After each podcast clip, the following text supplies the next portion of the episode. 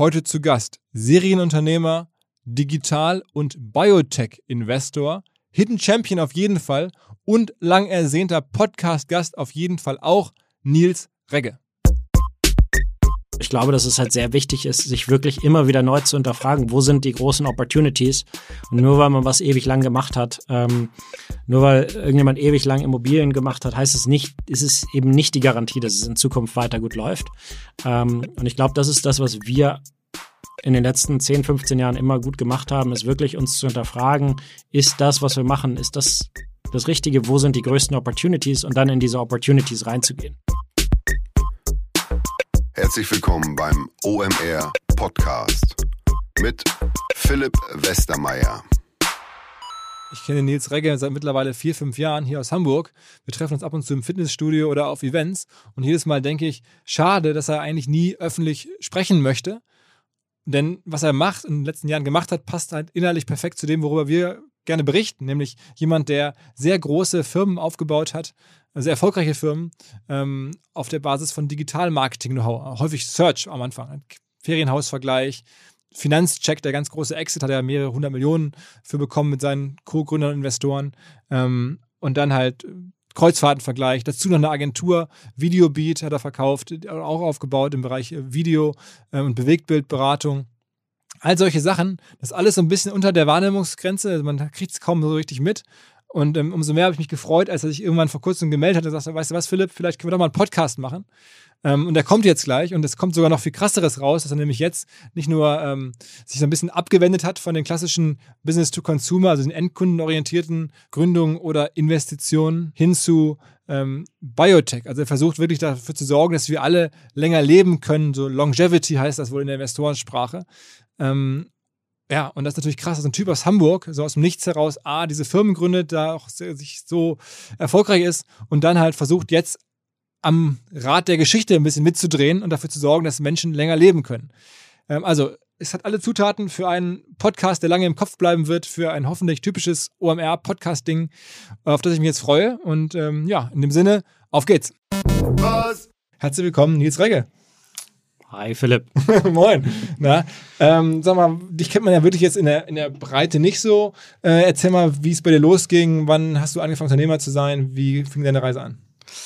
Ja, da ist die Frage, wie weit wir ausholen. Und wenn wir ganz ausholen, ähm, äh, geht, das, geht die Reise da, glaube ich, schon ein bisschen weiter zurück. Ähm, ganz ursprünglich hat das tatsächlich schon in der Schul Schule angefangen. Ich weiß gar nicht, wie alt du genau bist. Ich weiß nicht, ob du noch die 41, ja. Äh, dann kennst du noch die Avis oder äh, in Süddeutschland war das Quoka. Und äh, da habe ich mit meinem äh, Buddy Moritz, ähm, mit dem ich später noch Finanzcheck gegründet habe, äh, haben wir ähm, in der Avis HiFi Geräte gekauft, High-End Hi-Fi, ähm, und haben die dann über erst ähm, was war das, Ricardo und später über Ebay verkauft und das war ganz einträglich. Also das waren so meine ersten unternehmerischen ähm, äh, Sachen, die ich gemacht habe. Da, ich glaube, äh, da mussten wir noch klären, irgendwie, wie das unter 18, vielleicht sogar unter 16 ist, äh, weil man da unternehmerisch tätig ist.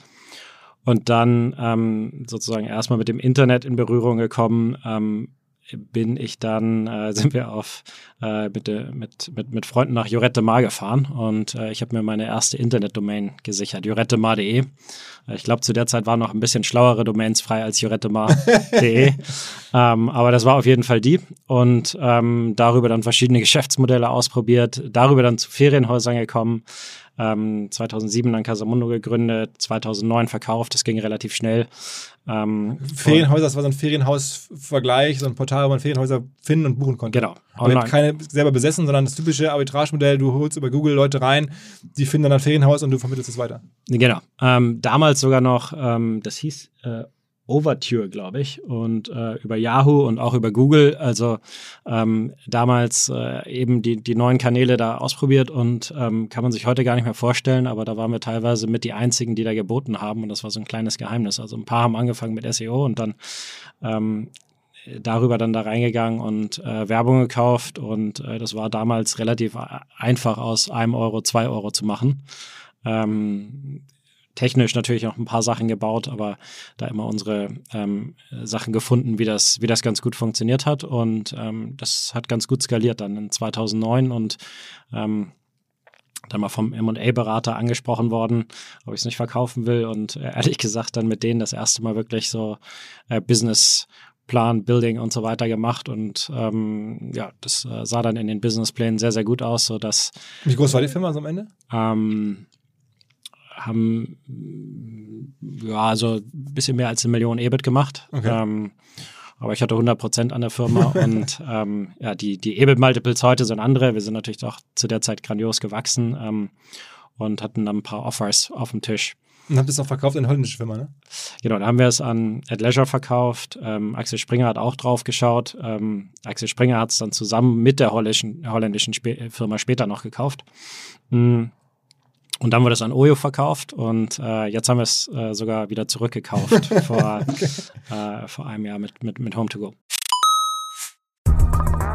weil die Kolleginnen und Kollegen von Instafo, also der Jobplattform für den Tech- und Sales-Bereich, von der ich hier schon häufiger berichtet habe, mittlerweile bei uns doch groß engagiert sind hier im Podcast. Ihr hört immer wieder hoffentlich von Instafo. Deswegen habe ich die Kollegen vor kurzem mal selber persönlich kennengelernt und war wirklich sehr angetan. Sie haben mir dazu erzählt, es gibt eine neue Finanzierungsrunde in die Firma. 10 Millionen werden da investiert. Das ganze Thema wird also immer relevanter. Daher nochmal hier mit Nachdruck der Hinweis. Wer Menschen sucht im Bereich Tech und Sales, denkt an Instafo. Die haben da scheinbar wirklich eine neue magische Soße gefunden, wo sie über ihre Plattform ein automatisiertes Matchmaking zwischen Arbeitnehmer und Arbeitgeber ermöglichen und das ist im direkten Marktvergleich dreimal effektiver, was die Quote von Bewerbung zu Einstellung angeht. Hilft natürlich auch, dass sie bereits über 100.000 passende Talentprofile auf der Plattform haben und dass man sehr, sehr schnell ins Gespräch kommt. Innerhalb von 48 Stunden bewerben sich die ersten Talente bei den Arbeitgebern oder man kann sogar als Arbeitgeber einer vorselektierten Gruppe an Talenten aktiv eine Nachricht schicken oder sie zum Chatten einladen, um sich noch schneller kennenzulernen und zu prüfen, könnte das passen. Also nicht nur ich und die Geldgeber offensichtlich glauben an Instafo, sondern auch mittlerweile über 1800 Firmen, darunter O2, RTL, HelloFresh, MyPoster, viele, viele weitere. Instafo ist auf OMR Reviews bestbewertet 4,8 Sterne in der Kategorie Recruiting Plattform. Firmen, die nun Instafo ausprobieren möchten, sehr gerne. Ihr spart außerdem 500 Euro auf die erste Besetzung, wenn ihr euch anmeldet über Instafo mit Doppel F instafo.com slash OMR. Zurück zum Podcast. Aber deine Reise ging ja dann weiter und, und, wurde eigentlich immer krasser. Dann hast du gesagt, okay, was ich da gesehen habe, also wie man über die Suchmaschine ähm, ja, Produkte vermitteln kann. Äh, das mache ich jetzt irgendwie auf, auf größerer Basis und dann hast du angefangen, äh, ich glaube, Kreuzfahrten, Finanzcheck hast du schon gesagt. Was habt ihr noch alles im Portfolio mittlerweile? Wir haben auch ein paar weitere Sachen gemacht. Äh, Joblift, äh, sozusagen das, das Indeed-Modell. Ähm, äh, haben dann auch eine, eine Marketingagentur mit Videobeat gegründet. Die auch vor, vor kurzem von Dentsu, glaube ich, gekauft wurde. Genau. Ne? Und ähm, dann auch noch, äh, weil das für uns, ich nenne das immer so Infrastruktur-Company, ähm, haben wir ähm, für uns immer das Teambuilding extrem wichtig gewesen und das hat bei uns Ole gemacht ähm, und macht auch heute noch für uns. Ähm, und ähm, damit haben wir dann äh, Career Team gegründet, wo wir dann gesagt haben, das bauen wir jetzt auch für, für Corporates, dass wir denen helfen beim, beim Hiring. Und ähm, ich glaube, das haben wir deutlich besser gemacht als viele andere. Also haben uns mehr Zeit gelassen, ähm, sind tiefer reingegangen, größeren Funnel gebaut, mehr, einfach mehr Arbeit reingesteckt in das, in das Hiring. Äh, dazu hat Ole ein fantastisches Gespür für Menschen ähm, und, und äh, ist da eigentlich immer sozusagen mit an meiner Seite gewesen beim, beim Teambuilding und wie Teamstrukturen aussehen müssen. Aber wie, wie muss man, also wie viele Firmen hast du jetzt aktuell so, die du kontrollierst in deinem Portfolio? Die ich persönlich kontrolliere, wir haben jetzt mittlerweile bei Truventuro, was sozusagen mein Beteiligungsvehikel ist, haben wir mehrere Partner. Äh, das heißt sozusagen die äh, Tech-Firmen werden von, von einigen äh, kontrolliert, wenn du so, so nennen willst. Das sind so rund zehn Stück. Und ähm, ich fokussiere mich, kommen vielleicht später nochmal zu, mehr auf den äh, Bio-Life-Science-Teil, äh, weil wir da groß, große Opportunities sehen. Und war das dann direkt im Anschluss? Also du bist irgendwie dann ähm, nach dem Deal mit Ad Leisure, ähm, bist du da raus aus der, aus der, aus der ähm, Casamundo-Firma und dann hast du gesagt, okay, jetzt gründe ich einen, einen, einen kleinen Inkubator oder ein kleines Beteiligungszimmer, dieses Truventura oder war das, da gab es noch was dazwischen? Mm, äh, nee, das war jetzt, also dass wir, das, dass ich VC machen wollte, war eigentlich nicht äh, so klar. Ich bin, bin Unternehmer, ich kann Firmen bauen. Äh, ich glaube, das und äh, was wir eigentlich immer gemacht haben, ist, dass wir in die Märkte reingegangen sind und so ein Mix sozusagen von hinten mit einer PI-Brille, ähm, aber dann trotzdem unternehmerisch oder PI-VC-Brille und auf der anderen Seite unternehmerisch dann die, die Firmen gebaut haben. Das heißt, wir haben geschaut, was sind Märkte, damals, ich glaube bis, bis 2014 haben wir, haben wir Tech-Marktplätze gegründet, ähm, wo wir geschaut haben, was sind, was sind Themen, wo wir glauben, wo man nochmal was wirklich besser machen kann oder Themen, die, die online shiften. Ähm, Kreuzfahrten war dann relativ offensichtlich, weil eigentlich alle ähm, Reisesegmente schon online geschiftet sind. Ähm, das letzte, was sozusagen man immer noch gesehen hat, waren die großen Pappkreuzfahrtschiffe in den Schaufenstern von den äh, Reisebüros.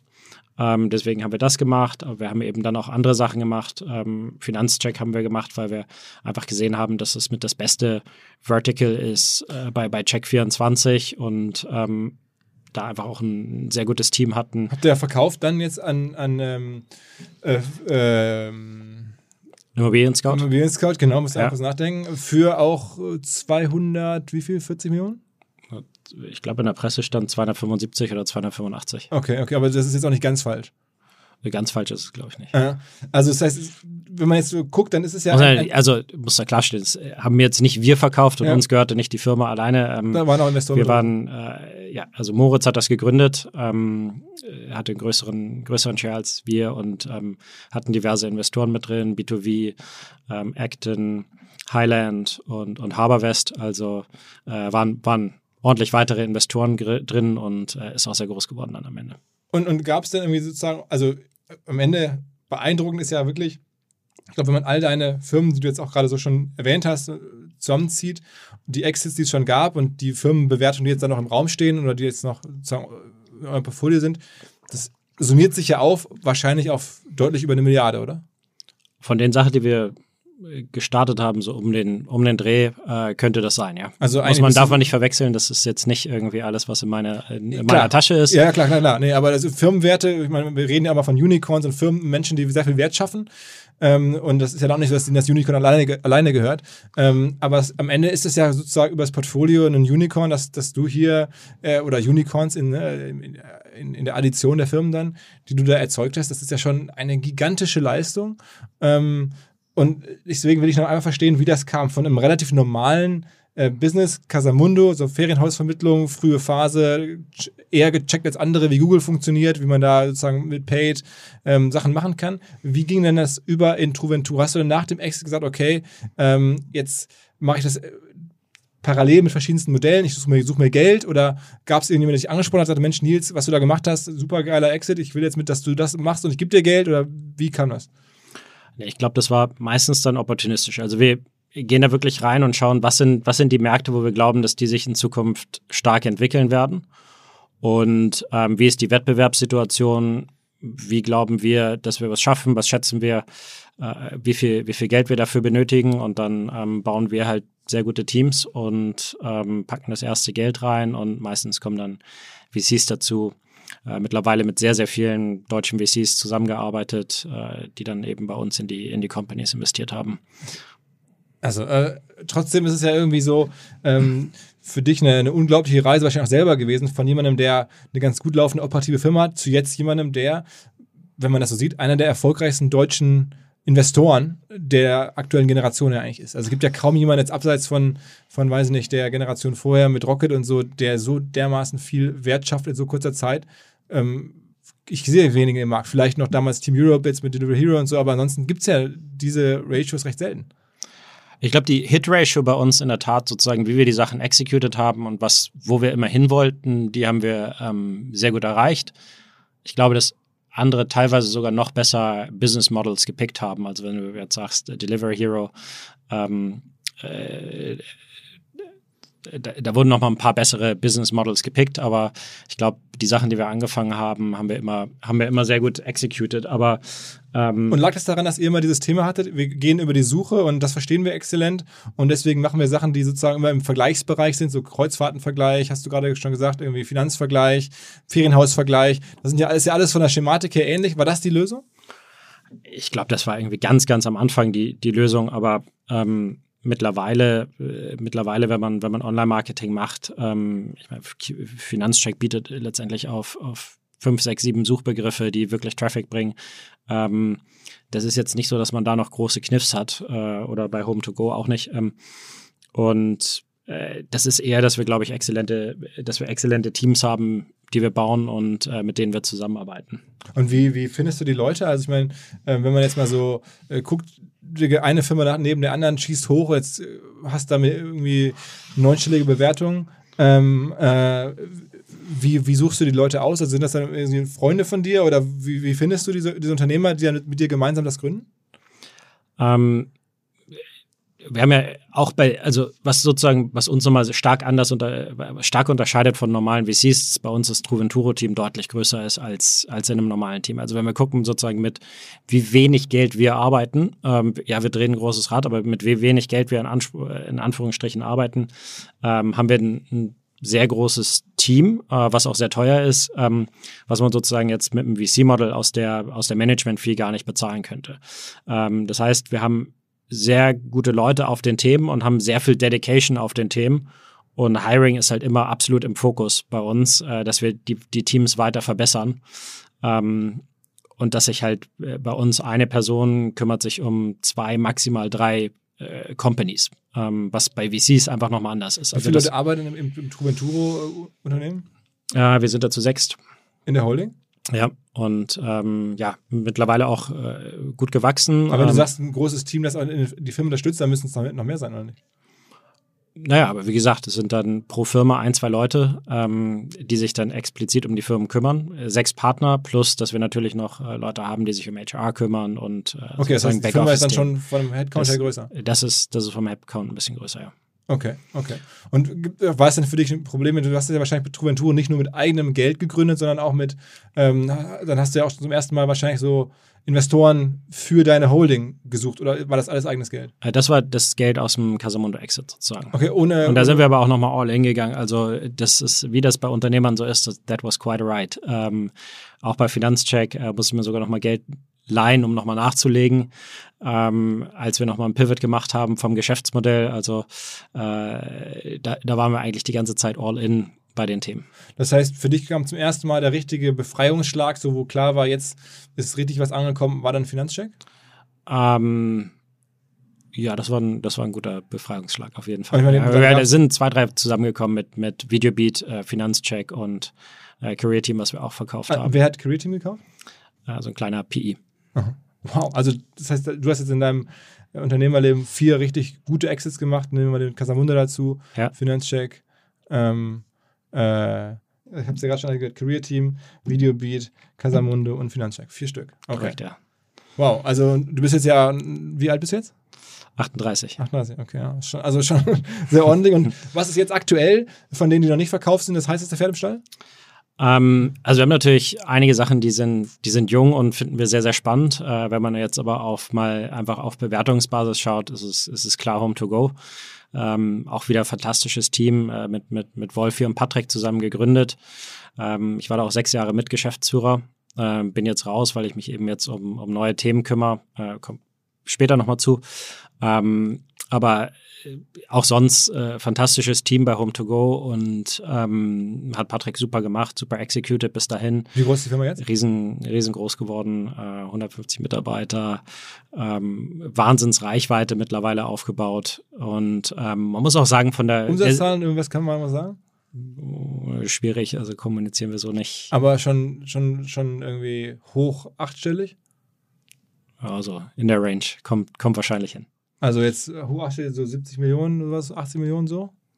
Äh, so in der Range, weiß ich nicht. Vielleicht ein bisschen weniger noch? Musst du Patrick mal fragen, Patrick in den Podcast holen. Ja. Ähm, und aber äh, ich glaube, was bei der Firma wirklich gut ist, da, und, und das ist dann so, wenn, wenn Sachen gut laufen, ähm, äh, das ist dann wirklich oftmals so, dass dann alles, alles zusammen funktioniert und es muss alles zusammen funktionieren, damit es wirklich gut funktioniert. Also wir haben da eine super Investorenbasis ähm, selten so gesehen, so einen guten Support von den, von den Investoren. Ähm, Welche Investoren sind drin? Haben Acton und DN in der Series A reingeholt. Acton ist ja ähm, so aus dem Burda-Umfeld gekommen als, als, als, Investor, ne? Genau, ja. Ähm, äh, das macht der, macht der Frank Seehaus ähm, und, und Nenad bei DN.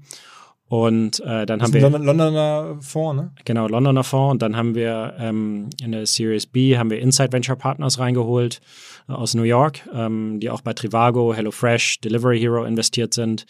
ähm, und äh, später dann noch Lakestar. Und man muss halt wirklich sagen, also äh, fällt mir jetzt schwer, da einen einzelnen hervorzuheben, aber äh, alle, alle, wie sie dabei sind, haben wirklich ähm, jetzt auch in der Corona-Zeit ähm, und auch vorher einfach uns so super supported, äh, dass da ähm, alles immer gut, gut gepasst hat. Also wirklich die Execution im Team von, von, von Patrick und von den anderen Mitarbeitern, aber auch von den Investoren, wie hilfreich die waren. Ähm, immer, äh, immer gute Stimmung, immer nach vorne und äh, immer voller Support. Ähm, kann man alle, alle Investoren wirklich sehr empfehlen. Ist, ist denn Truventuro jetzt ein Inkubator oder wie wird es bezeichnet? Ist es ein Fonds oder was ist es denn? Ähm, wir sind, ähm, glaube ich, sehr gut da drin, Themen, zu, Themen auszuwählen. Ähm, was wir jetzt nicht sind, und ähm, haben zwei, drei Investments gemacht mal ähm, in, in, in Tech-Deal, aber das war so, Tech-Deals, das war so opportunistisch eher. Ähm, wir sind, glaube ich, eher gut da drin, Themen zu erkennen und zu sagen, hier ist ein Markt und lass uns da was bauen. Ja? Ähm, und insbesondere eher grüne Wiese und ähm, dann, dann wirklich gut zu exekuten. Das heißt, ihr gründet schon selber, ne? Wir, wir, gründen, wir gründen dann selber. Auch weiterhin, das ist auch weiter euer Modell. Ja. Hm. Also ich persönlich ähm, äh, kümmere mich mehr um, um Biotech und Life Science Themen, aber wir haben ähm, wollen eigentlich an größeren Themen arbeiten und haben bei Truventuro ähm, sozusagen zwei Partner, Konrad und Felix, ähm, helfen, helfen Corporates ähm, sozusagen bei der Digitalisierung oder Firmen zu bauen mit, mit Corporates zusammen. Ähm, die anderen kümmern sich eher so um das Bestandsportfolio und die Firmen da weiter voranzubringen. Also, also keinerlei neue Ich sage auch immer, ist es leichter, eine Firma von äh, 50 auf 100 zu bringen, als von 0 auf 50. Mhm. Ähm, deswegen ist bei uns eigentlich immer Portfolio First und sind da jetzt nicht so hungrig, dass wir da so viele neue Themen angehen bei, bei Truventuro anders ähm, sozusagen große Opportunity, aber da haben wir eine andere Struktur jetzt für, ist äh, mit, mit Apollo Health Ventures. Da, da sprechen wir gleich nochmal drüber. Ja. Ähm, aber das heißt irgendwie dieses, dieses Modell, man sieht es jetzt ja auch irgendwie, jetzt gerade gestern kam der Rocket-Börsenrückzug und so, also es ist dann auch bei euch irgendwie so, dass ihr sagt, irgendwie richtig Firmen gründen ist nicht mehr so einfach, das war mal so eine Phase und da habt ihr nun offensichtlich sehr, sehr viel Geiles gegründet, aber jetzt ist es dann auch schwieriger geworden. Ich glaube, es gibt, es gibt noch Bereiche, äh, wo, das, wo das gut geht, aber ähm, ich, ich glaube sozusagen, das ist auch einer der Gründe, warum wir uns sozusagen da jetzt auf andere Bereiche fokussieren, ist, dass einfach äh, Tech ist, das, das war jetzt die letzten zehn Jahre und ähm, sind so viele Leute da rein und äh, da, äh, da ist schon einiges abgegrast. Also die, wir, wenn wir was machen, wollen wir wirklich große Opportunities haben, weil wir halt eben sehr stark dahinter sind und dann auch uns Jahre, wir wissen, jede Sache, die wir gründen, ist ein Marathon. Ähm, das ist nichts, wo man, ja, wenn, wenn Uni-Absolventen kommen, die haben manchmal so die Einstellung, dass sie sagen, jetzt gründen sie was und in zwei, drei Jahren verkaufen sie an Facebook, aber das passiert leider nur nie. Mhm. Äh, sondern alles, was man, was man neu startet, ist ein Marathon und man muss sich eigentlich mental darauf einstellen, dass es sieben bis zehn Jahre dauert, äh, bis man, bis man Exit macht oder die Firma irgendwie wirklich, wirklich so weit hat. Das, das klingt wahnsinnig viel, aber wenn man auch statistisch das anschaut, ist es so. Und wir glauben einfach, dass jetzt mittlerweile in, in anderen Themen größere Opportunities sind als jetzt, äh, ich meine, Internetmarktplätze haben wir 2014 aufgehört äh, zu machen. Ähm, äh, sehen wir einfach größere Opportunities für neue Sachen, äh, wo man dann einfach schauen muss, was glauben wir, was ist, was ist in zehn Jahren, was sind da die großen Themen? Hast Und da glaube ich nicht, dass es jetzt, wenn wir jetzt eine App machen, dass das ein großes Thema ist in, in zehn Jahren. Hast du denn irgendwas gemacht jetzt in der Troventuro-Phase noch, was nicht geklappt hat, wo du sagst, okay, das war eigentlich Quatsch, das hätte ich mir, ich Geld verloren, hätte ich mir lieber gespart? Aber ah, wir haben auch einen Modepreisvergleich gemacht mit, mit, mit Style Lounge und ähm, das, ähm, ich glaube, das Modell war okay, aber als dann Google Shopping kam, hatten wir halt keine Chance mehr. Also Google ist halt komplett genau gegen diese Themen vorgegangen und hat dann die Shopping-Suchergebnisse so krass davor platziert. Da läuft jetzt ja auch eine Klage vom Europäischen Gerichtshof ähm, äh, primär getrieben durch Idealo, glaube ich. Ähm, so, da waren wir noch, waren wir noch relativ klein, hatten auch keinen kein VC drin, aber ähm, einige, einige Angels, aber das hätten wir uns, glaube ich, sparen sollen. Ja. Okay, aber es ist, ist ja eine relativ geringe Quote, oder gab es jetzt noch was anderes? Zweites, drittes, was hast du jetzt auch noch? Not, not really.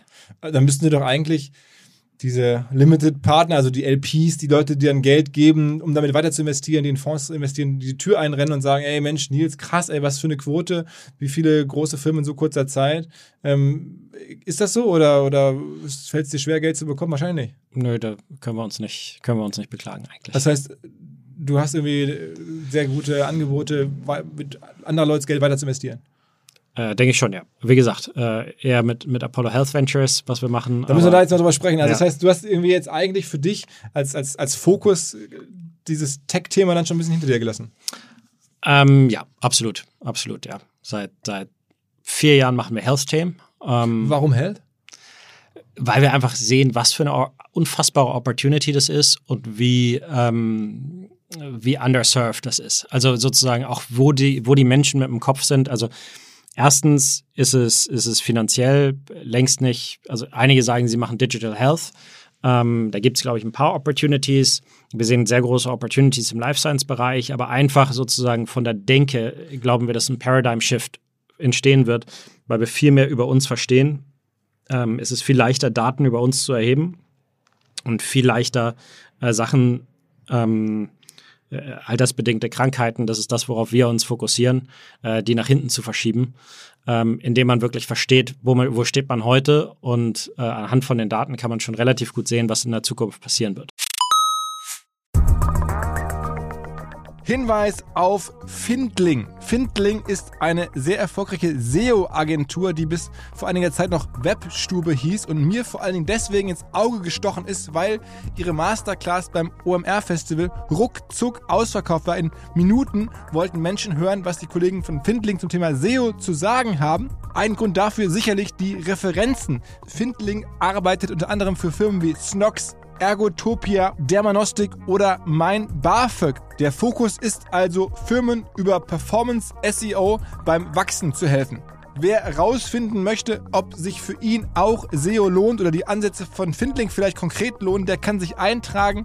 Es gibt keinen Sales Call, sondern eine kostenlose Beratung unter findling.de slash OMR. Also auf der Landingpage eintragen und dann gibt es eine Beratung, wenn es richtig gut läuft, vielleicht von Maurice Marinelli, dem Gründer persönlich.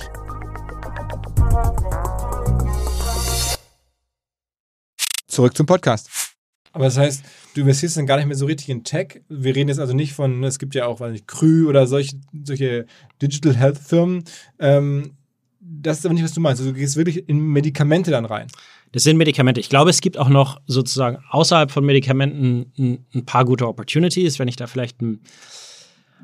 Also wir, wir denken immer, sozusagen, wir was ja auch ein paar, äh, paar Sachen, ein paar, paar, Outlets jetzt berichtet haben, ähm, ist dann das Thema Longevity. Das ist so ein bisschen, ja, das Modewort dazu.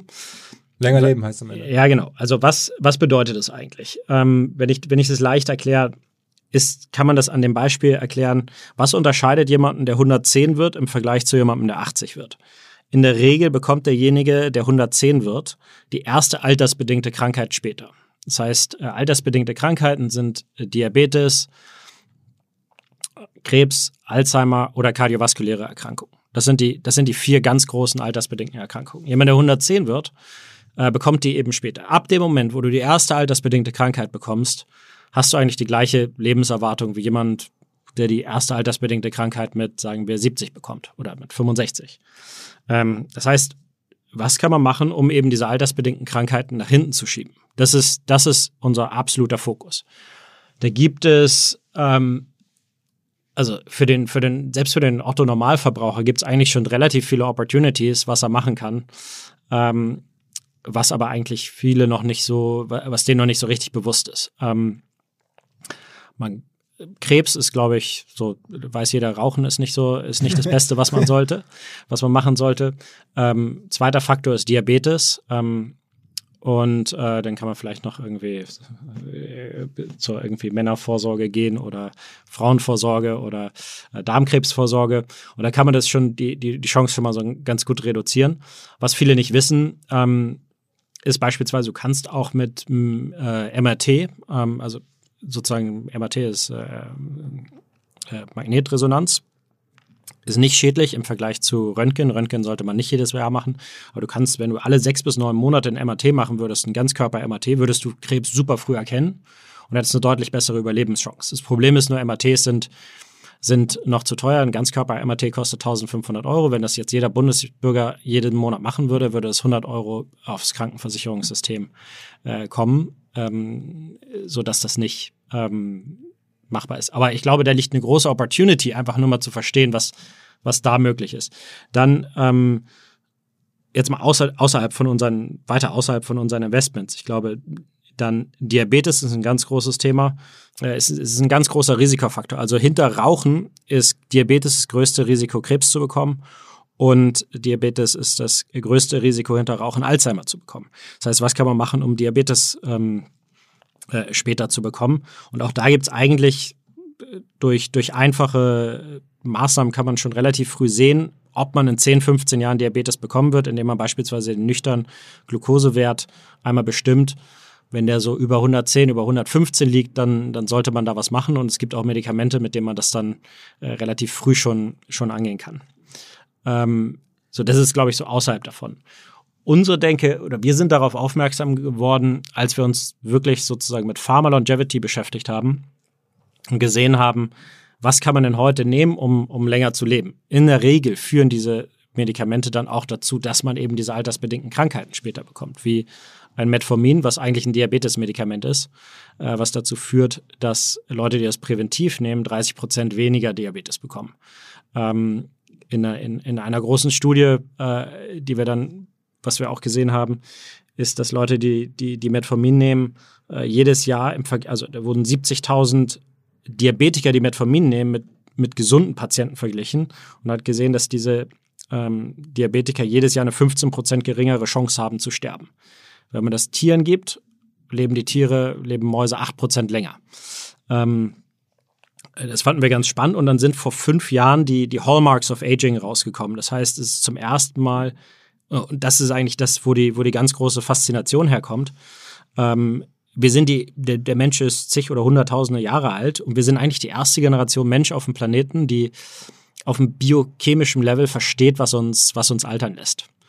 Und das ist aus meiner Sicht die größte Business Opportunity, die es überhaupt gab. Ähm, eben und wenn man dann schaut, äh, wenn man dann schaut, äh, diese, auf diese Pathways schaut ähm, und was gibt es, was, was, was heute, was man machen kann, sozusagen, um diesen Altersprozess oder die altersbedingten Krankheiten nach hinten zu schieben, ähm, war die erste Company, über die wir, äh, oder die erste Opportunity, die wir da gesehen haben, das Medikament, was am besten funktioniert ähm, in, in, bei Tieren und konstant in, über diverse Tiere funktioniert, also von Mäuse, Ratten, Fliegen, Würmer, ich glaube sogar Hunde, ähm, ist, ist Rapamycin. Und um das so ein bisschen in, ins Verhältnis zu setzen, das, was unsere Eltern uns beigebracht haben, mit nimmer ordentlich Vitamine, ähm, wenn man das, man nimmt in der Regel immer Mäuse, weil die Mäuse leben so zwei, zweieinhalb Jahre, und siehst du, dass die mit Vitaminen nicht länger leben. Auch in Meta-Analysen bei Menschen siehst du, dass die, äh, dass Menschen, die Multivitamine nehmen, einfach deswegen nicht, nicht länger leben. Aber was, wodurch Mäuse länger und vor allem auch gesünder leben, ist, äh, wenn man ihnen Rapamycin gibt. Und das verlängert das Leben bei Mäusen um 20 Prozent. Und dann waren wir beim Buck-Institut, das größte Institut für Altersforschung in San Francisco, ähm, haben uns da ein paar Opportunities angesehen, ähm, eine Sache haben die, haben die einen Spin-out gemacht, das war dann schon an der Börse. Und äh, dann haben sie eben gesagt, ja, wir, haben hier, wir, wir arbeiten an einer sichereren Version von, von Rapamycin, weil Rapamycin noch Nebenwirkungen hat. Also das würde ich niemandem empfehlen, das einfach so zu nehmen, weil mhm. das, das äh, je nach Dosierung auch das Immunsystem runterregulieren kann. Man kriegt Hautprobleme. Ähm, und die haben gesagt, wir wollen hier an einer sichereren Version von, von Rapamycin arbeiten. Und dann haben wir das validieren lassen in einem unabhängigen Lab und haben gesehen, dass sozusagen die Daten, die sie gezeigt haben, eine sehr, sehr gute Spezifität zeigen und äh, haben dann da investiert. Ähm, und, und dafür. Man investieren? Wie viel Größenordnung? In dem Fall, ähm, ja, es war ganz lustig. Die meinten, sie wollen drei bis dreieinhalb Millionen raisen. Dann meinte ich, ja, können wir uns irgendwie vorstellen, dass wir so mit, mit 500.000 dabei sind. Ähm, wer ist denn sonst noch dabei? Und dann hat er gesagt, ja, bis jetzt keiner. Und dann meinte ich so, okay, dann äh, warte mal, weil dann weiß ich schon, wer die nächsten 500 und nächsten 500 legen soll. Ähm, das lassen wir dann mal lieber. Und dann sind wir eben zurückgegangen und haben daraus. Also Verdacht, weil du selber. Ja, also das äh, wäre dann auch für mich ein bisschen viel, mhm. äh, so, so, ein Ding alleine durchzufinanzieren. Ähm, und dann sind wir eben zurückgegangen und haben äh, darauf basierend Apollo Health Ventures gegründet, äh, auf dieser, äh, mit diesem Deal, mit dieser Company und haben ähm, zwölf LPs sozusagen gepoolt, mit denen wir dann auch BaFin reguliert ähm, da investiert haben. Und mittlerweile hat die Company äh, sehr gute Fortschritte gemacht. Wir haben dann noch Evotech an Bord geholt und haben jetzt eine 37 Millionen Folgerunde geraced. Und ähm, von, von zwei sehr guten US-Investoren mit Venbio und Sofinova. Ähm, Was heißt, wie viel gehört dir jetzt in der Firma? Oder mir euch? persönlich. Also, also ja, wir haben ja, den, wir haben ja den, den, den Fonds mit Apollo Health Ventures und wir sind nach der, Groß, nach der Runde immer noch der, der größte einzelne Investor. Nicht Majority Investor, aber wir sind immer noch der größte. Und wie, wie viel ist das diese, Single Shareholder. diese Firma wert, dieses sozusagen moderne Rapamycin? Ja, müssen wir jetzt mal schauen, ob die klinischen Studien äh, dann, dann funktionieren. In, in Pharma ist es dann so, dass wenn man gute Phase 2 Daten hat, also das vielleicht jetzt so ein bisschen auf Covid-Vaccines, ähm, äh, zu, zu zeigen, Phase 1 ist erstmal sozusagen, ist das, ist das toxisch, da wird ganz wenigen Patienten das erstmal also gegeben. Also Testphase, das Medikament Absolute Testphase, ähm, ob, das, ob das schädlich ist. Und in der Phase 2 wird dann gezeigt, wird dann sozusagen die Dosierung rausgefunden, welche Dosierung die richtige ist. Ähm, und wenn man da, und dann eben auch gezeigt, Efficacy, ob die Drug funktioniert, ob sie das macht, was man möchte. Und da würden wir das halt ähm, wahrscheinlich gegen das normale Rapamycin testen. Und äh, wenn die erfolgreich ist, dann ist es eigentlich in der, in der Regel Zeit für ein IPO oder andere Pharmafirmen, die sich dafür interessieren. Und das, dann macht man Exits im Bereich von ein paar hundert Millionen? Ja, so Pharma, ähm, Pharma IPOs, Life Science IPOs gehen so, ich sag mal so ab 150 Millionen Bewertungen los, ähm, wo dann nochmal im IPO Geld geraced wird für dann weitere Studien, eventuell eine Phase 3 Studie oder dass man eben auf weitere Indikationen geht. Was bei uns spannend ist, dass es komplett auf dem mTOR Pathway sitzt. Also wenn ich über die Hallmarks of Aging spreche, das ist ein sehr elementarer ähm, Bestandteil dieser Hallmarks, ist dieser, ähm, ist dieser mTOR Pathway. Äh, wir sind was, da sehr, sehr spezifisch sozusagen, ganz einfach äh, gesagt, ist so ein bisschen das metabolische Gaspedal des, des Alterns. Ähm, und ähm, dass es da auch sehr gute ähm, Korrelationen gibt zum Thema Tau, also äh, Alzheimer und so weiter. Also es ist jetzt, wir würden dann auf weitere Indikationen gehen, wenn wir da erfolgreich sind äh, in der ersten Studie, dass man das dann erweitern kann und da würde man dann, ähm, das ist ganz anders in Life Science, da sind alle Companies dann public, nachdem man erstmal da gute Daten gezeigt hat in der Phase 2, ist ein IPO eigentlich in Anführungsstrichen nichts Besonderes. Äh, und dann kommen die ganzen Investoren dann, die, die wollen nicht so gerne in Private Companies rein, sondern äh, kommen dann in Public Companies rein und fin finanzieren das dann von da weiter. Wie viel Geld hast du denn jetzt mit Apollo Health in den Fonds reingeraced? Ähm, das war, wir haben jetzt im ersten Fonds haben wir, haben wir drei Investments gemacht und ähm, haben jetzt gerade den Closing gemacht beim, beim zweiten Fonds, äh, wo wir auch zwei, äh, da haben wir jetzt auch zwei neue Companies, die sind noch im Stealth Mode und ähm, insgesamt haben wir ja schon so äh, zwischen 50 und 100, ähm, die wir da zum Deployen haben und Target Volume sind 80 bis 100 im, im zweiten Fonds. Aber das sieht sehr gut aus, also haben wir sehr gute Traction bei mhm. den Investoren. Mhm. Und Investoren sind dann reiche Privatpersonen, die du so kennst oder, oder auch Profi, also institutionelle Investoren in diese Fonds? Wir haben äh, bei uns bei der Investorenbasis, wir haben sehr, sehr viele GPs von, von Venture Funds, ähm, die eben auch sehen, dass es ein großes Thema ist. Ich glaube, was man, wir sind jetzt somit die Ersten, die das mit in Deutschland machen. Ähm, als wir in das Thema Life Science reingegangen sind, ähm, wenn, man, wenn man sich das anschaut, auch da haben wir erstmal sehr, sehr grob angeschaut, wie funktioniert ein Life Science im Vergleich zu Tech und haben gesehen, dass die Returns in Life Science eigentlich deutlich besser sind. Äh, wir können mit dem Company Building ähm, äh, gibt es hier oftmals wirklich noch dieses grüne, grüne Wiese-Thema. Also wenn man sich das anschaut, wie groß die Themen sind, die wir da angehen und wie wenig Competition es da gibt. Und dann in Deutschland ähm, oder an sich in der Tech-Landscape gibt es dann andere Themen wie, ich sag mal, Scooter. Äh, und dann gibt es weltweit 50 Firmen, die das machen. Also ja. die E-Scooter jetzt gerade gründen. E-Scooter beispielsweise, ja.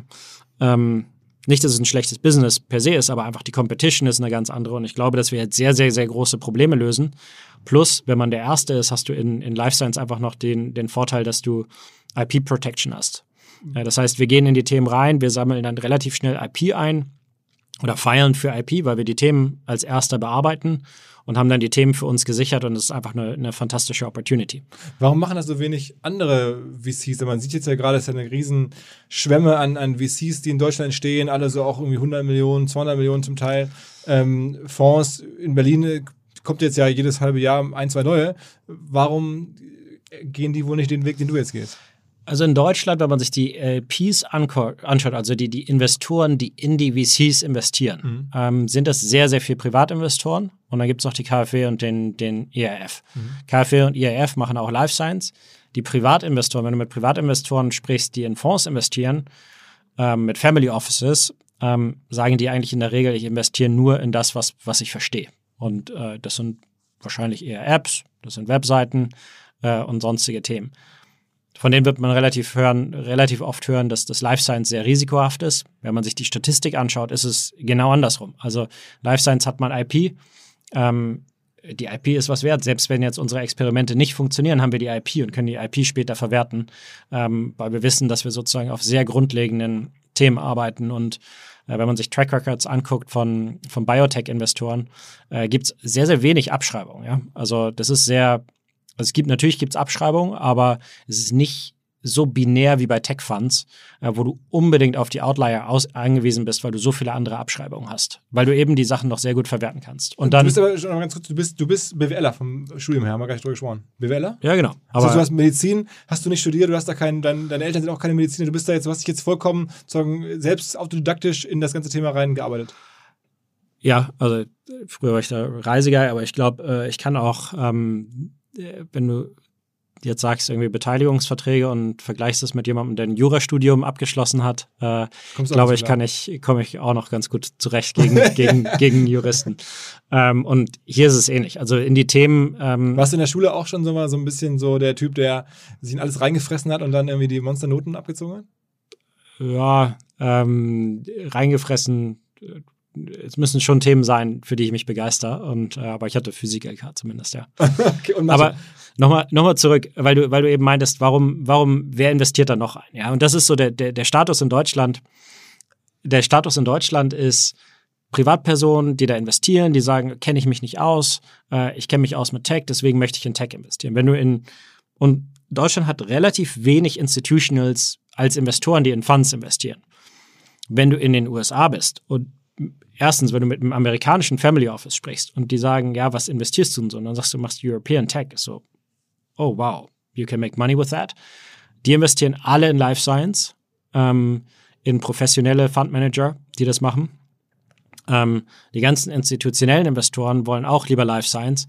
Und da sind halt auch eben die ganz großen Fonds. Und was man auch nicht vergessen darf, ist, dass halt die ganzen Fonds, und ich, ich denke und ich hoffe, das wird auch in Deutschland so kommen, aber wenn du dir anschaust, ein, ein Felices Ventures, ein NEA, ein, ein, Charles Rivers Ventures, der älteste äh, Fund der Welt, ähm, Google Ventures, die gehen alle in diese Bereiche rein. Also ich hoffe, dass wir das Thema nicht in Deutschland verschlafen. Ähm, die sind alle super in, den, in diesen Themen drin. Was keiner weiß, Google ist äh, beispielsweise in, in Neuralink, was Elon Musk gemacht hat, mhm. oder in, in Prime Ventures, was die neueste Gene-Editing-Technologie ist. Google sind die, Google sind die Ankerinvestoren.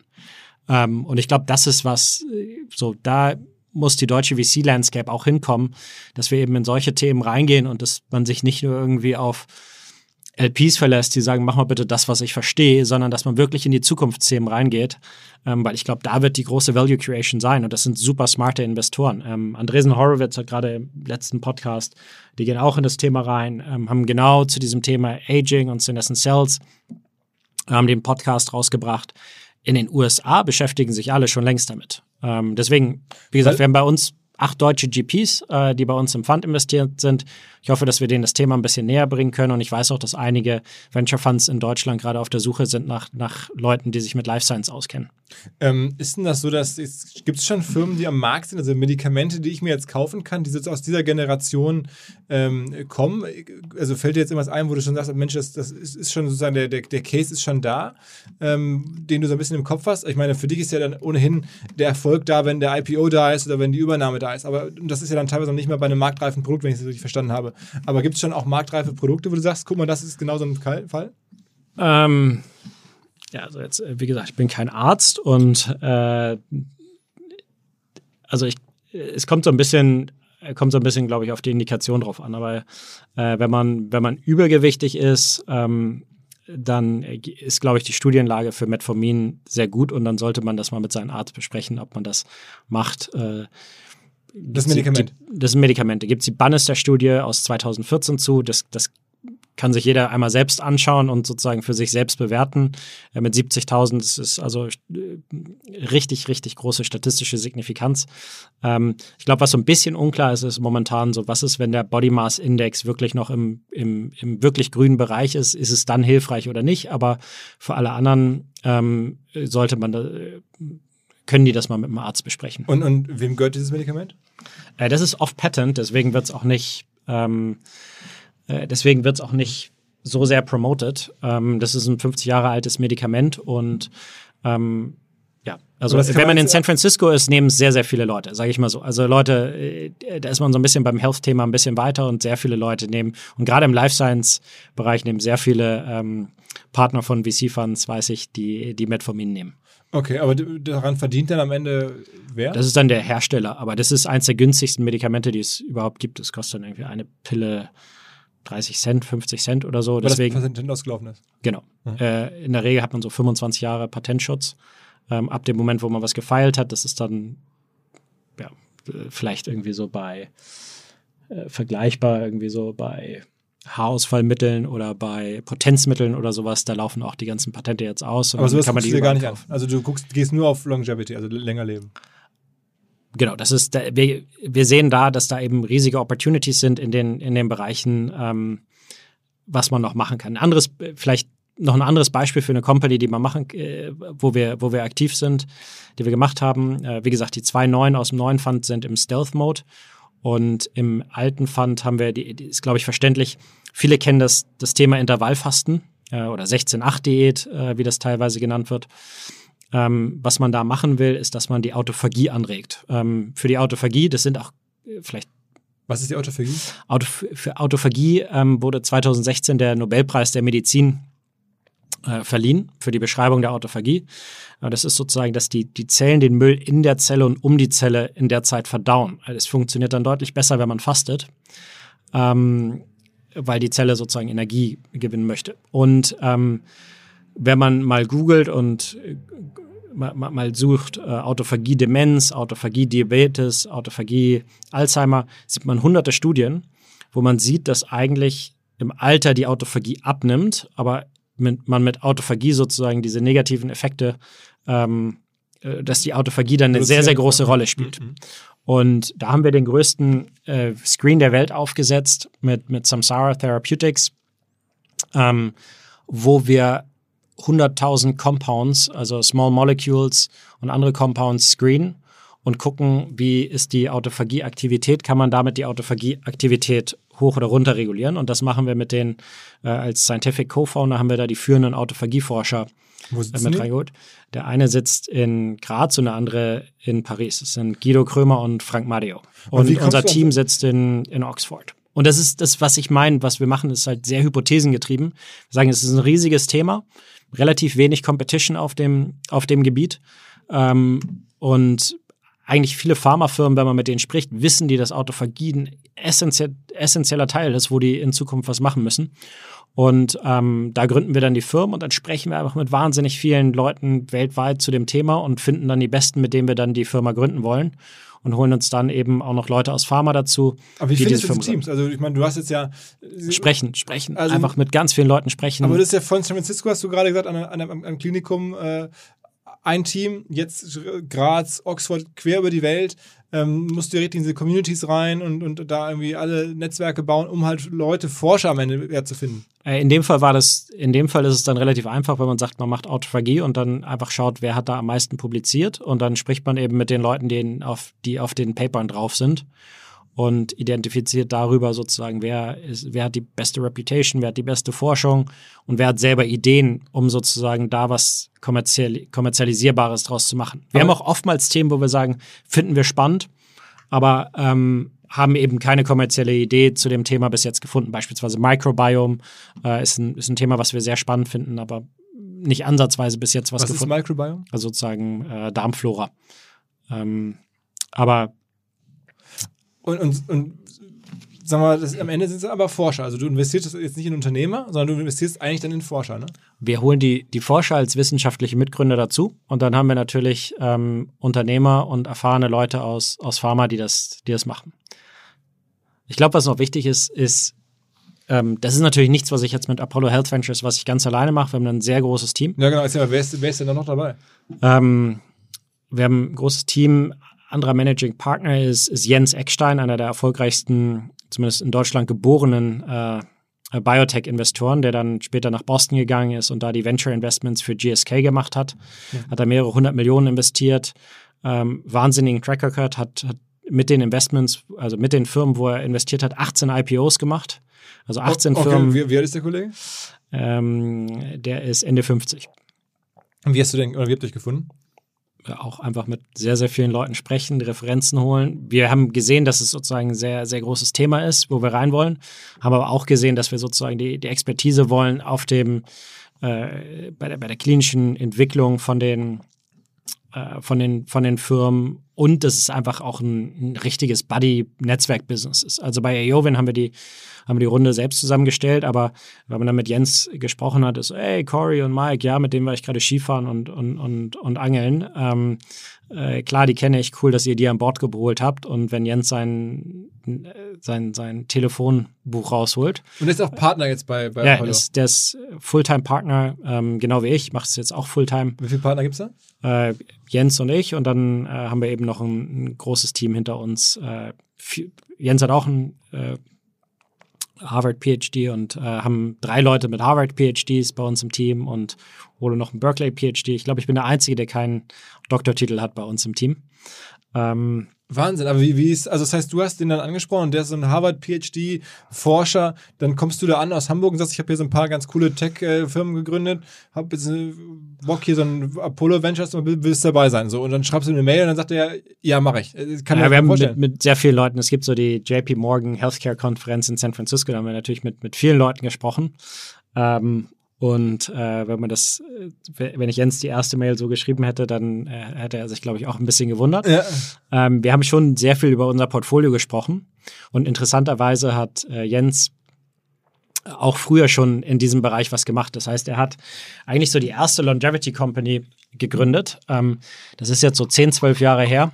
Ähm, wenn man wer sich erinnert, vor 10, 12 Jahren ist das so ein bisschen äh, Thema geworden, dass man gesagt hat, Rotwein trinken ist gesund. Das mhm. war sozusagen so PR-Ausläufer von der Company, weil aus dem Rotwein, äh, Rotweinkernextrakt, Resveratrol und ähm, das, wenn man das äh, in Tierversuchen den Tieren gibt, äh, hat man auch festgestellt, dass die länger und gesünder leben.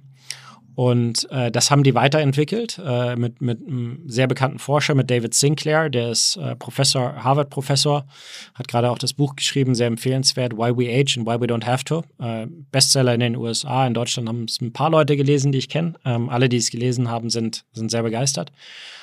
Ähm, und die haben zusammen die Company gegründet, äh, haben die dann public gebracht und dann später für 720 Millionen an ein GlaxoSmithKline verkauft. In den großen Pharmakonzern. Genau. Ähm, und daher ist Jens sozusagen schon seit 10, 12 Jahren auch Pionier in dem Space, äh, ist an dem Space sehr interessiert und hat ein riesiges Netzwerk zum einen in dem Space, aber natürlich auch, was für uns super wichtig ist, für, für Folgeinvestoren, wenn wir Firmen bauen. Also ist, ist er denn der Mitgründer oder hast du ihn dafür akquiriert? Oder? Wir haben, wir haben erstmal ohne, wir hatten erst, die ersten Investments hatten wir ohne ihn gemacht und er ist dann später zu uns gekommen und ähm, ist jetzt ja, praktisch Co-Founder, aber äh, nicht Mann der aller, allerersten Stunde. Das größte Problem von Computern und digitaler Technologie sitzt häufig vor der Screen und macht Fehler. So auch Menschen bei uns, so auch ich, so auch ihr. Und zwar häufig, indem ihr einfach nur auf bös gemeinte Attacken reinfallt. Und davor schützt euch ein neues, demnächst vielleicht Unicorn aus Köln. Die Rede ist vom Cybersecurity-Unternehmen SoSafe, die euch, die eure Belegschaft, die eure Kolleginnen und Kollegen, die Firmen sowie Systeme davor schützen, dass andere Menschen häufig mit KI generierte Mails versenden, mit zum Beispiel so Betreffzeilen wie jetzt Login-Daten ändern für neues Kundentool oder Cloud-Account wurde deaktiviert, hier klicken oder, oder, oder. Ihr wisst, was ich meine. 85% aller Cyberattacken auf Firmen sind deswegen erfolgreich, weil Menschen auf Sachen reingefallen sind. Und genau davor schützt SoSafe, indem sie Angriffssimulationen fahren, indem sie Risikoanalysen durchführen, indem sie eine Human Firewall in eurer Firma aufbauen, so nennen sie das. Und sie machen allen Hörerinnen und Hörern folgendes Angebot. Ihr könnt euch selber attackieren lassen, natürlich ohne Risiko und Gefahr, um zu testen, wie sicher eure Systeme sind. Alles kostenlos, um SoSafe kennenzulernen. Übrigens, die durchschnittliche Klickrate von Leuten auf Attacken von SoSafe liegt bei 30%. Gerne rausfinden, wo eure liegt und feststellen, wie hoch die Gefahr ist. SoSafe.de slash OMR hilft da sehr. Nochmal SO-Safe, ein Wort, sosafe.de slash OMR. Zurück zum Podcast. Und die anderen ähm, Doktoren da, die hast du dann auch alle geheiert und kennengelernt. Okay, Mensch, du sollst jetzt nicht normaler Forscher werden, du sollst bei mir jetzt im Vorarbeiten, mir helfen, die richtigen äh, Firmen auszusuchen, die, mein Geld richtig zu allokieren. Genau, ist natürlich auch Teamwork. Also es ist jetzt nicht, dass ich alle selber angeschrieben habe, sondern äh, Ole macht bei uns viel Teambuilding. Das ist derselbe Ole, der auch das Career-Team gemacht. Äh, genau, äh, der hat da auch eine Life Science-Tochter da und also er weiß halt einfach sozusagen äh, zum einen kann er Menschen sehr gut einschätzen, intrinsische Motivation, fachliches Know-how, haben wir, haben wir sehr gute Möglichkeiten, das abzuklopfen, äh, holt sehr viele Referenzen ein und ähm, darüber haben wir jetzt, glaube ich, ein, ein exzellentes Team zusammengebaut, was wenn man mit anderen europäischen Life Science-Investoren spricht, hätte, glaube ich, niemand gedacht, dass wir äh, Jens dazu bekommen, dass er bei uns Partner wird. Und wir sind sehr happy, dass er, dass er bei uns ist. Gibt es denn dafür auch so eine Öffentlichkeit? Weil ich habe das Gefühl, über Yoga-Apps und alles Mögliche wird sehr, sehr viel berichtet. Also ähm, klar, da gibt es natürlich Gründerszenen und, und, und, und verschiedenste Portale, deutsche Startups und wie es alles heißt. Ähm, Gibt es das in dem Bereich auch oder ist das alles so ein bisschen unterhalb der Wahrnehmung? In den USA auf jeden Fall. Äh, ich glaube, in, in, in Deutschland. Aber TechCrunch berichtet auch nicht drüber. Ah, TechCrunch kann man, glaube ich, dazu bringen, dass sie darüber berichten. Also wir sind ja, wie du weißt, nicht so, äh, machen nicht so viel PR. Ja, ja. Ähm, aber die könnte man noch dazu bekommen. Aber es gibt halt eben äh, andere, andere Portale, die darüber, die darüber sehr viel berichten. In Deutschland mangelt es so ein bisschen daran, dass eben niemand mit auch nur annähernd Know-how in irgendwelchen Redaktionen sitzt. Ähm, sodass die alle so ein bisschen eher so sind, so, okay, wenn du mir das sagst, dann muss ich das glauben, dass das, dass das wohl so ist. Mhm. Ähm, das ist deutlich fundierter in den USA. Aber für uns ist auch letztendlich das Follow-on-Funding wird aus den USA kommen. Ähm, das wird wahrscheinlich auch noch eine lange Zeit so bleiben. Aber äh, das fine for us. Also IPOs werden wahrscheinlich auch in den USA stattfinden. Aber es gibt ja in Deutschland auch eine Reihe von von Gründern oder so Unternehmerfamilien, die im Medizinbereich sehr, sehr erfolgreich sind. Also diese berühmten Strüngmann-Brüder, ähm, die ja auch schon häufig in der Digitalbranche mit investiert haben und so. Und da gibt es ja noch ein paar mehr. Also eigentlich gibt es hier eine Tradition dafür. Ja, die kenne ich. Dann kann man wahrscheinlich noch äh, Dietmar Hopp, der was in dem Bereich macht, jetzt einen sehr guten Hit hat mit, mit CureVac. So viele große in Deutschland gibt es, glaube ich, sonst nicht. Okay. Das heißt, Deutschland ist da eher so ein bisschen dann äh, Pro Provinz. Das ist ein bisschen Provinz, was sozusagen die, die LPs angeht ähm, oder was sozusagen erfolgreiche Unternehmer in dem Bereich angeht. Ähm, was die Science angeht, ist Europa fantastisch. Also wir haben super Science und das ist halt das, was wir, was wir halt gut finden, ist, dass wir auch oftmals Sachen in Europa finden, ähm, wo wir sagen, jetzt am Beispiel Samsara, Graz und Paris, äh, wenn man dann zu denen kommt und, und sagt, wollen wir eine Firma gründen, dann äh, stößt man da auf viel Gegenliebe. Weil das einfach Forscher sind, die dann sich freuen, dass jetzt jemand ihnen die Chance gibt, unternehmerisch aktiv zu werden. Unternehmerisch aktiv werden und äh, einfach nochmal viel mehr Geld, put, put money to work, ja. Ähm, und einfach Fortschritt zu machen. Das ist natürlich für die auch immer sehr wichtig, dass sie die, die Sachen, die sie, an, die sie sich überlegt haben, dass das einfach mal weitergebracht wird und auch Menschen damit geholfen wird. Und deine Motivation ist aber jetzt so ein bisschen, ich meine, du bist jetzt ja sehr tief drin. Klar, es, es wahrscheinlich auch irgendwie monetär gibt es viel Geld zu verdienen, aber ähm, das Thema ist auch deine Leidenschaft so ein bisschen. Kann man sich so vorstellen, dass du, sonst kann man sich ja kaum so eingraben, stelle ich mir vor. Ja, absolut. Also es fasziniert mich einfach wirklich, wenn wir da sagen, wir sind die erste Generation Mensch, die wirklich versteht, was wir machen. Und dann, wenn man dann sieht, wie underfunded dieser Markt ist und was für eine Opportunity das ist.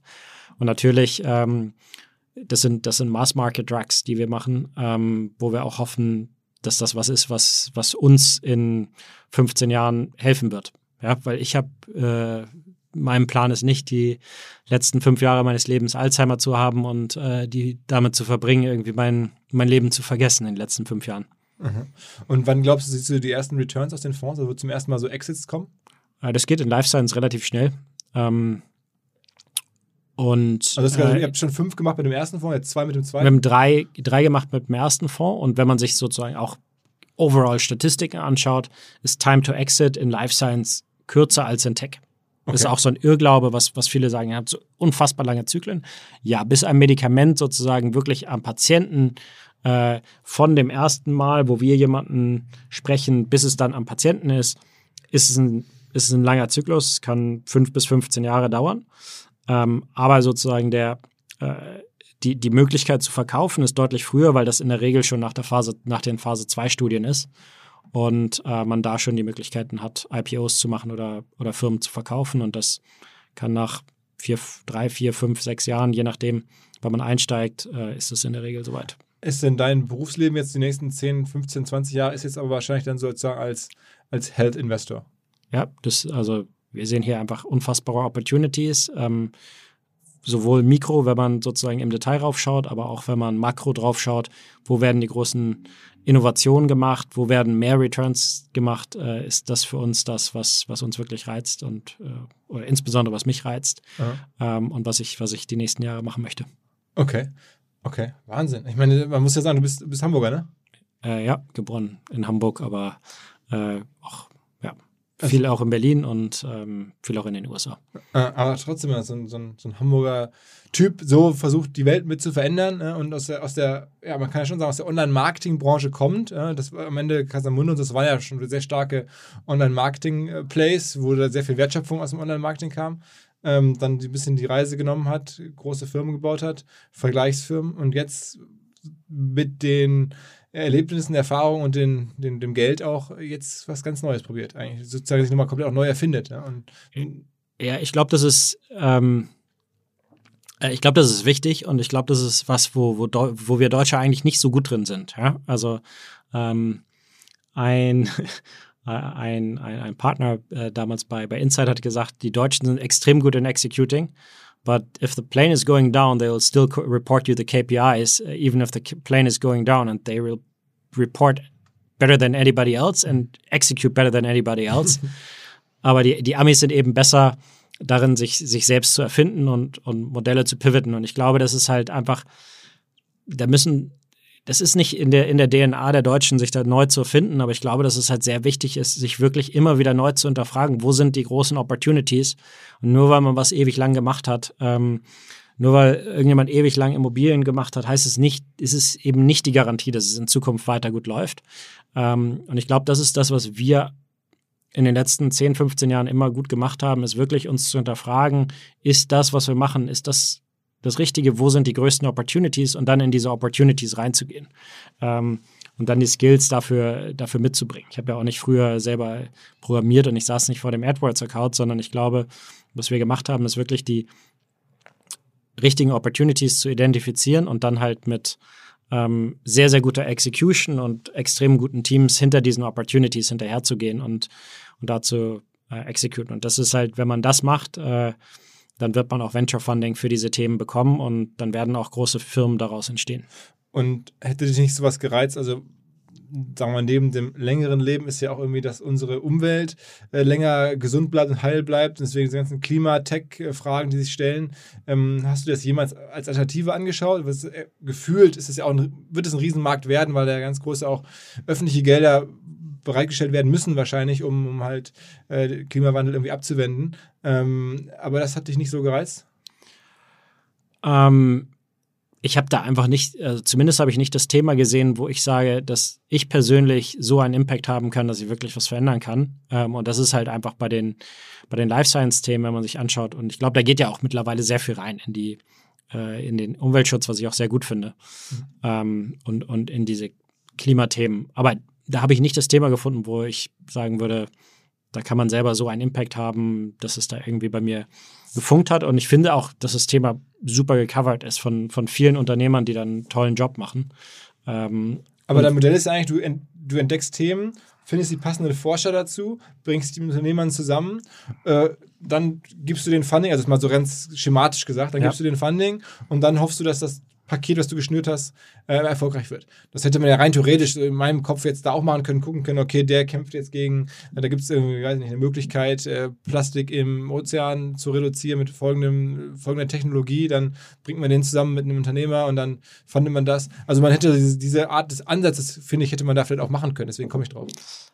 Ja, ähm, wahrscheinlich in unserer, in, wenn ich darauf schaue, in meiner sozusagen Denkmatrix, würde ich sagen, dass das Thema schon äh, sehr stark besetzt ist, weil sich sehr viele Leute darüber Gedanken machen.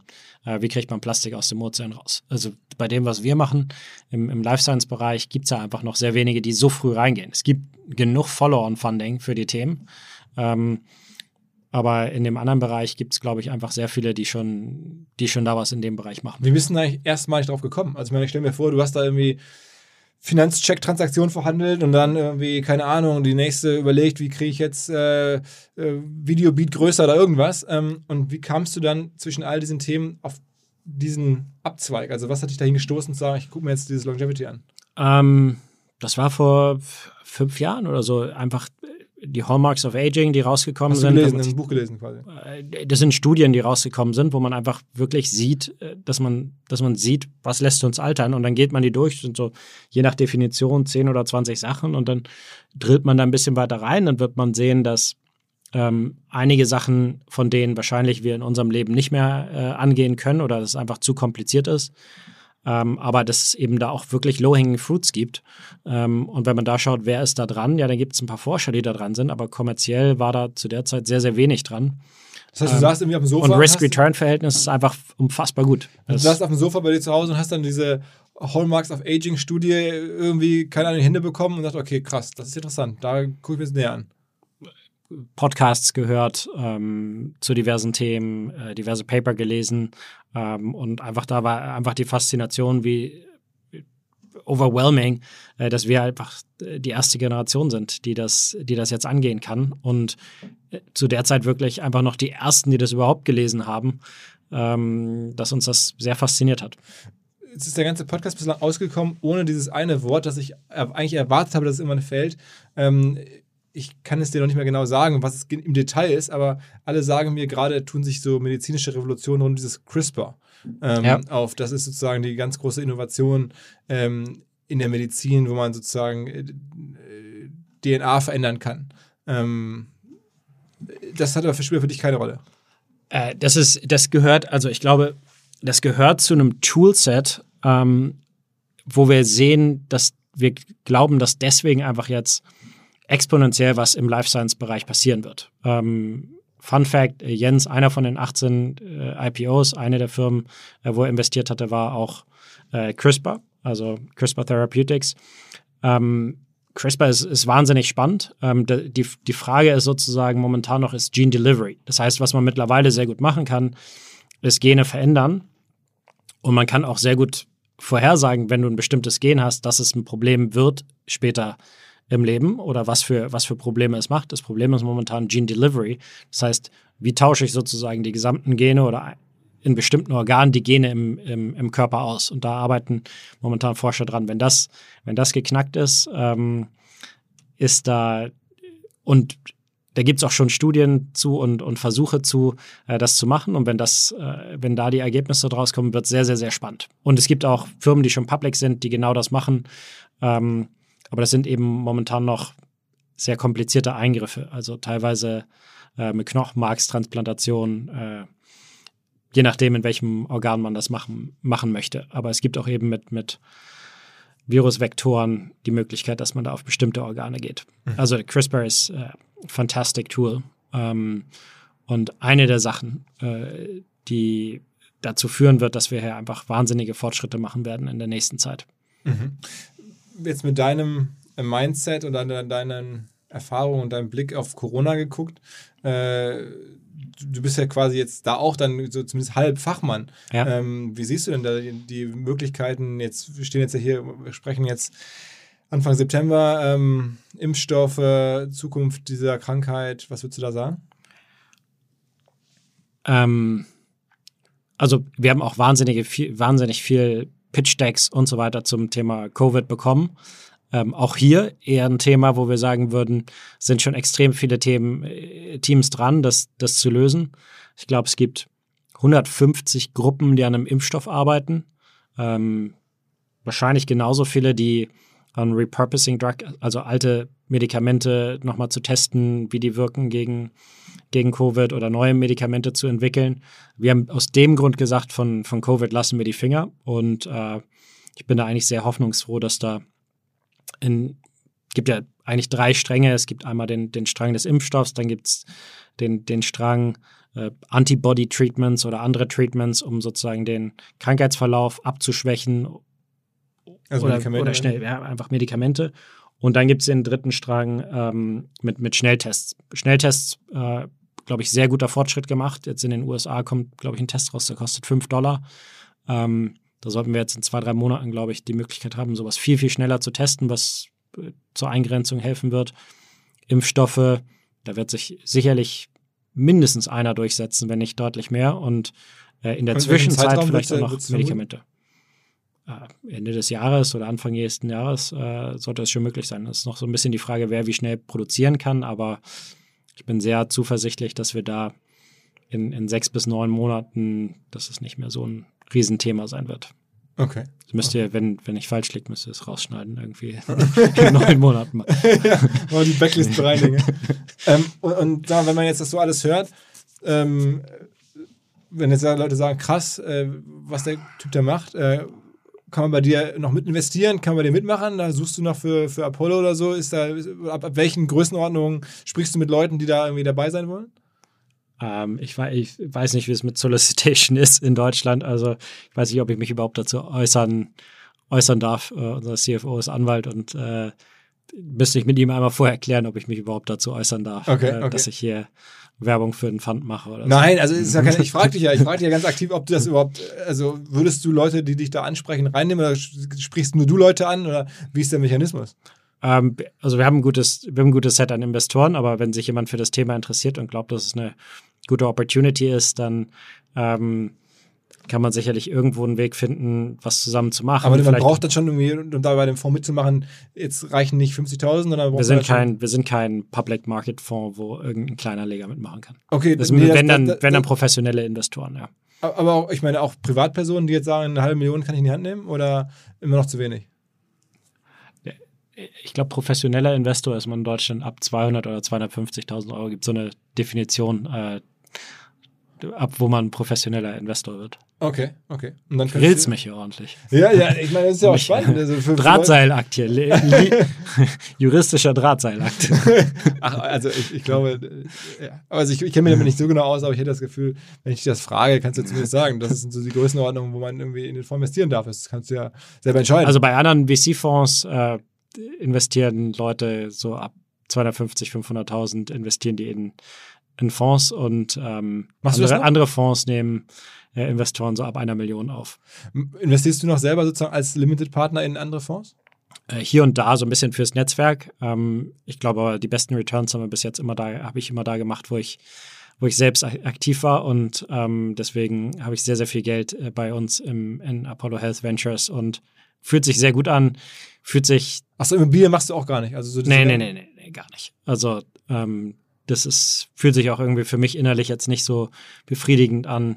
Äh, ich habe jetzt auch nicht irgendwie, das, mein, mein, großes Ziel ist jetzt nicht irgendwo meinen Kindern irgendwelche Straßenzüge zu vererben, äh, sondern wir wollen hier, wir wollen hier wirklich was aufbauen und ähm, also deswegen investiere ich. Vision, investiere also einen riesigen Fonds zu bauen, der dann irgendwie in, in verschiedenste Medikamente oder der, sozusagen der größte Medizin Wir wollen auf, dem, Welt, auf dem Bereich, vielleicht wird das Team auch irgendwann nochmal größer, ähm, aber wir wollen auf dem Bereich schon wirklich führend bleiben. Wir sind wirklich sehr, sehr tief drin. Also andere VC-Funds, wenn die Deals in dem Bereich sehen, äh, haben wir uns, glaube ich, eine sehr gute Marke aufgebaut.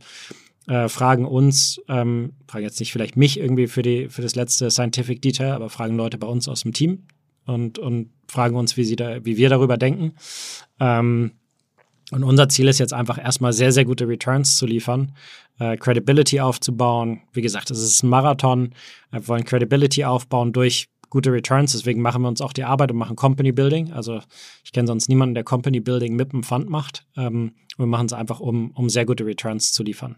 Das ist ja das alte Prinzip eigentlich, das True Venturo-Prinzip, auch ja ein bisschen Company Building im Fonds. Kann man auch, also oder damals genau, es ist, ist, viel Arbeit ähm, und es ist natürlich ein bisschen gemütlicher, Seed Investments zu machen, äh, Pitches anzuschauen und dann irgendwann den, den Daumen zu heben oder zu senken. Ähm, aber wir machen uns die Arbeit und wir machen es halt immer sehr dediziert und machen halt deutlich weniger Deals als andere. Aber wenn wir was machen, dann wollen wir halt hundertprozentig davon überzeugt sein, dass eben alle Kriterien ähm, zutreffen, wo wir glauben, dass das, dass das passt. Großer Markt, möglichst wenig Wettbewerb, äh, IP Protection, werden wir die Ersten sein, die IP Protection bekommen können. Ähm, und dann halt äh, ein gutes Co-Founder-Team zurecht bekommen und äh, sitzen eigentlich diese ganzen PhDs, diese ganzen Medizin, äh, Harvard, Superstars, sitzen die alle in Hamburg oder sitzen die noch auf der Welt? Nee, wir haben unser Office in, in Boston, äh, da sitzt Jens ähm, und hat da sein Netzwerk ähm, und teilweise nochmal ein PhD von uns und sonst ähm, in Berlin, unser Headquarter. Okay, okay. Und weiß man das? Also hast du, ich meine, du sprichst ja selten mit der Presse. Ich meine, das ist ja eine Story, wo man sagt, okay, krass, da macht so ein Typ sowas. Ähm, da gibt es aber bislang einfach zu wenig Wissen drüber. Also Interesse gäbe es ja wahrscheinlich daran. Glaube ich schon, ja. Aber lass uns mal äh, Resultate präsentieren und dann ähm, machen, kommt das, glaube ich, auch von alleine. Und in den USA, ähm, in den USA ist es auch viel in der Presse. Also, aber es ist ein Thema, was einfach, was einfach, wir wollen jetzt erstmal die Companies bauen und ähm, dann kann es ein Massenthema werden, ja. Dann kann ein Softbank oder andere auch auf den Geschmack kommen und dann, wenn wir die Companies haben, dann können wir, äh, können wir da auch Follow-on-Funding für verdauen und dann ist es, glaube ich, Zeit für, für PR. Also es muss so ein bisschen gestaged sein. Wenn Softbank damals schon, ich sage immer, wenn die da, damals schon anstatt in, in WeWork und Uber und so weiter investiert hätten, glaube ich, mit, mit 100 Milliarden würden wir alle schon zehn Jahre länger leben. Okay, krass. Weil einfach dann die Medikamente schon weiter wären. Es, das Teure sind immer die das Teure sind immer die klinischen Studien. Und ähm, da braucht man nur so 20, 20, 25, 30 Millionen für eine gute klinische Studie ähm, wo man wirklich dann Signifikanz zeigt, dass ein Medikament funktioniert und so weiter. Und ich glaube, da gibt es genug gute Ideen, das zu machen. Aber das Problem ist ja scheinbar, bei, also wenn ich mir das so höre, das stelle ich mir so vor, dass da auch die Softbank-Manager jetzt nicht diesen Approach haben, ich gehe jetzt wirklich da tief in irgendwelche, treffe da Forscher und tausche mich da mit Medizinern aus und arbeite mich da selber ein, sondern die gucken sich halt Sachen an, die man vielleicht besser verstehen kann und ähm, investieren dann halt ähm, und, und, bauen jetzt nicht Teams zusammen. Das ist ja das, was du tust. Das hätten sie dann schon machen müssen. Wir machen die Groundwork für den, für den großen Fund, der 250, 500 Millionen, eine Milliarde an der Management hat, lohnt sich das überhaupt nicht. Das, was wir machen, äh, die Multiples, die wir da machen, äh, das ist einfach viel zu viel Arbeit für die, das lohnt sich für die nicht. Aber was wir jetzt eben sehen, ich hatte Google erwähnt, äh, Google hat auch in, in Calico investiert. Ähm, diverse andere Venture Funds, US Venture Funds machen das und dann gibt es eben spezialisierte Funds wie Arch Ventures, Flagship, die gerade jeweils eine Milliarde geraced haben. Äh, die haben auch in ihren äh, im neuen Fund announced, dass sie in diese Themen investieren wollen. Ähm, also es gibt schon Follow-on-Funding für diese Bereiche und es kommt jetzt langsam auf. Es ist noch nicht Mainstream und es ist noch lange nicht in Deutschland angekommen, aber sozusagen für die spezialisierten Fonds und die Leute, die sich damit auskennen, äh, die haben das schon, zumindest die haben das auf dem Radar. Bis es bei Softbank landet und auf Softbank dann nochmal einen nächsten Fund macht, äh, kann vielleicht noch ein bisschen dauern. Faszinierend. Also ähm, extrem beeindruckende Karriere sowieso und jetzt auch noch sozusagen diese Leidenschaft und diese, ja, diese äh, Verrücktheit so ein bisschen, auch der Wahnsinn, in dem du dich da eingräbst und, und dann die Perspektiven, die du da so hast. Ähm, ja, Glückwunsch, äh, sehr beeindruckend. Danke, dass du, also äh, vielen, vielen Dank, dass du das jetzt hier bei uns mal erzählst. Ich, du weißt ja, wir sehen uns regelmäßig, weiß nicht, beim Sport oder hier in Hamburg irgendwie hier und da. Ähm, und jedes Mal äh, habe ich dich versucht zu überreden, das mal zu erzählen. Endlich, äh, ich, für mich super und ich glaube für ganz viele Hörer auch äh, eine Wahnsinnsgeschichte, die du da so in den letzten Jahren gemacht hast. Cool, vielen Dank für die Einladung, Philipp. Absolut, sehr gerne. Danke dir, Nils. Danke, ciao. Ciao, ciao. In Köln entsteht möglicherweise gerade ein neues deutsches Unicorn und zwar, weil wir alle naiv sind und Fehler machen und die uns davor beschützen. Die Rede ist von der Firma SoSafe, die dafür sorgt, dass wir trainiert werden, unsere Belegschaft, unsere Kolleginnen und Kollegen trainiert werden, einfach nicht mehr auf Scams, auf Betrüger reinzufallen, die uns Mails schicken wie jetzt Login-Daten ändern oder dein Cloud-Account wurde deaktiviert, auf die dann geklickt wird und sie dann nachher großen Schaden anrichten, weil hinter diesen Mails einfach Cyberangriffe stecken, die menschliche Naivität ausnutzen. 85% aller Cyberattacken, die erfolgreich sind, gehen zurück auf menschliche Fehler und nicht auf besonders gutes Hacken oder so, sondern wirklich darauf, Sachen zu machen, die auf die Menschen reinfallen und genau davor schützt euch SoSafe. Wer glaubt, das betrifft mich nicht, wer glaubt, bei uns im Unternehmen kann ich mir das nicht vorstellen, den lade ich ein, kostenlos sich einem Angriff von SoSafe auszusetzen, natürlich ohne Risiko und zu schauen, wie naiv eure Leute sind oder auch nicht, versus dem Schnitt 30% beträgt die Klickrate normalerweise auf solche Phishing-Mails. Also die Gefahr ist wohl offensichtlich sehr groß und SoSafe hilft dann im Zweifel mit Angriffssimulation, mit Risikoanalysen, mit Auswertung und natürlich dabei die sogenannte Human Firewall zu stärken. Insbesondere natürlich auch in Bezug auf KI, die ja häufig auf Seiten der Betrüger dabei mit eingesetzt wird. Alle Infos, ihr könnt euch selber attackieren lassen unter sosafe.de slash OMR. Zurück zum Podcast. Dieser Podcast wird produziert von Podstars bei OMR.